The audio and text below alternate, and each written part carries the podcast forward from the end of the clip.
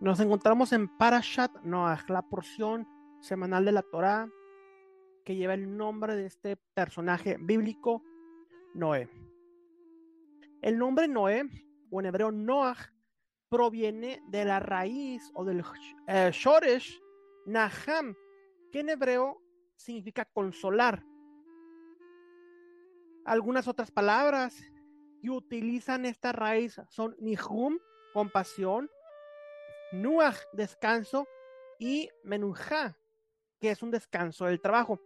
Todas estas palabras representan el nombre de Noé, Noach en hebreo. El mismo nombre de Noach presagia la venida del santo Mesías. Su padre Lamec, que significa poderoso, consideró a Noach, Noé, como un libertador que los consolaría de los estragos de la maldición de la misma manera que fue profetizado que Yeshua nos daría un descanso eterno. Isaías 11:10, su lugar de descanso será glorioso. Y Yeshua es aquel que ofrece un descanso a nosotros los cansados.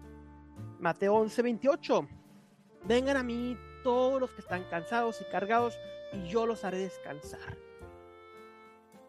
El sacrificio del Mesías en la cruz, en Moriah, deshace la la o la maldición sobre nosotros los hijos de Adán. De hecho, su vida, sacrificio y resurrección revierten el pecado del primer Adán y por medio de su liberación, el poder de la maldición se rompió para siempre. Esto lo vemos en Gálatas 3:13. El Mesías nos redimió de la maldición de la ley, habiéndose hecho maldición por nosotros porque escrito está, maldito todo el que cuelga de un madero. Por medio de su espíritu se nos da un consuelo eterno. Juan 14, 16 dice, yo rogaré al Padre y Él les dará otro consolador para que siempre esté con ustedes.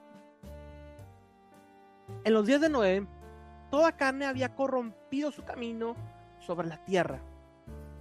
Génesis 6.5 dice, y el Señor vio que era mucha la maldad de los hombres en la tierra y que toda intención de los pensamientos de su corazón era solo hacer siempre el mal. El versículo 12 dice, y la tierra se había corrompido delante de Dios y la tierra estaba llena de violencia, de maldad. Pero Noah, Noé, halló gracia delante de los ojos del Señor. Génesis 6.8.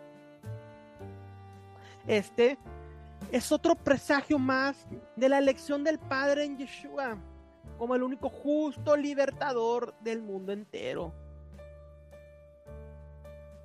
Noé era de la línea piadosa de los descendientes de Seth, de quien descendería la simiente prometida de la mujer, esa semilla de Abraham, ya que de él se dijo que era un Ish Tadik, un hombre justo que era tanim, sin culpa en su generación. Porque Noé caminó con Dios. Y así mismo Yeshua caminó con el Padre. Y fue completamente un tzadik, un tzadik, un hombre justo.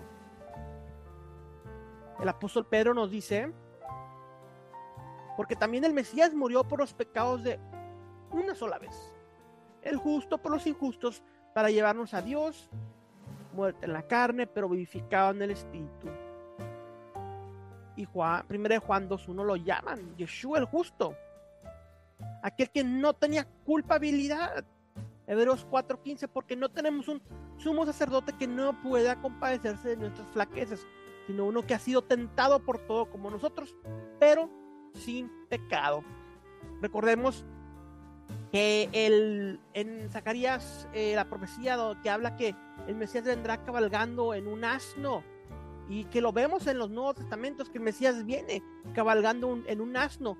Esto representa eh, en hebreo eh, Homer, asno representa y se lee igual con las mismas palabras que materialismo, lo cual representa que el Mesías viene cabalgando sometido al Yetzer Hará la inclinación maligna o al pecado, Él viene cabalgándolo, Él lo somete, por eso viene sobre de.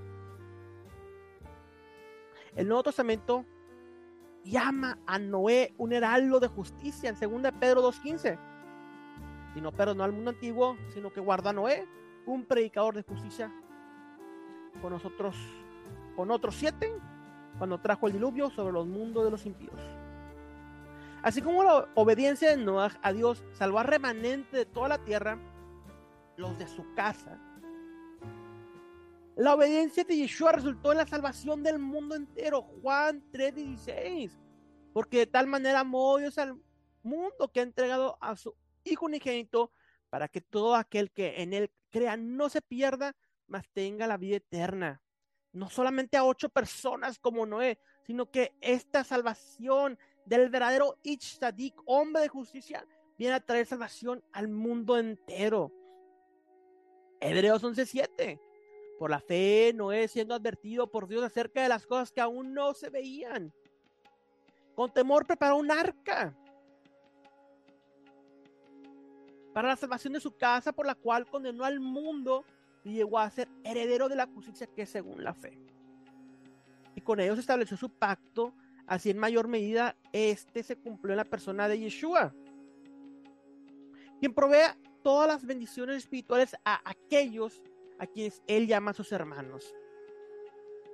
Yeshua es ciertamente ese Ish Tzadik, ese hombre justo que nos salva en la verdadera Teiva o en la verdadera arca del refugio de la gracia de Dios. Todo el que me oye, oye esas palabras y las pone en práctica. Será como un hombre prudente que edificó su casa para la roca y cayó lluvia y vieron las torres y soplaron los vientos y golpearon contra aquella casa pero no caerá porque había sido fundada sobre la roca, y todo el que oye esas palabras mías y no las haces, será como un hombre necio que edificó su casa sobre la arena. Y cayó la lluvia y vinieron los ríos y la soplaron vientos y dieron impetu contra aquella casa y se derrumbó y grande fue su ruina. Mateo 7, 24 al 27. La Teivá o el arca de Noé tenía a Dios mismo como su diseñador y la salvación que viene por medio de Yeshua el Mesías es por medio de diseño divino. El arca de Noé contenía una sola puerta. Yeshua es nuestra única puerta para la salvación. Juan 19. El arca de Noé contenía tres niveles. Y la salvación tiene tres, pasado, presente y futuro. El pasado, en Moriah, Yeshua nos libró de la pena del pecado el presente nos está librando del poder del pecado y en el futuro nos librará de la misma presencia del pecado. De la mano de Noah se dio la señal de la paloma, un símbolo de paz y la presencia permanente del Espíritu de Dios. Y por medio del Mesías traemos a esta manifestación del Espíritu Santo en nuestra vida, la cual nos lleva a toda verdad a poder entrar y tener la fe suficiente para creer en esta arca que representa a Yeshua y entrar con la fe de que esta arca traerá nuestra liberación y nuestra salvación en aquellos días que serán como Noé. Shabbat Shalom.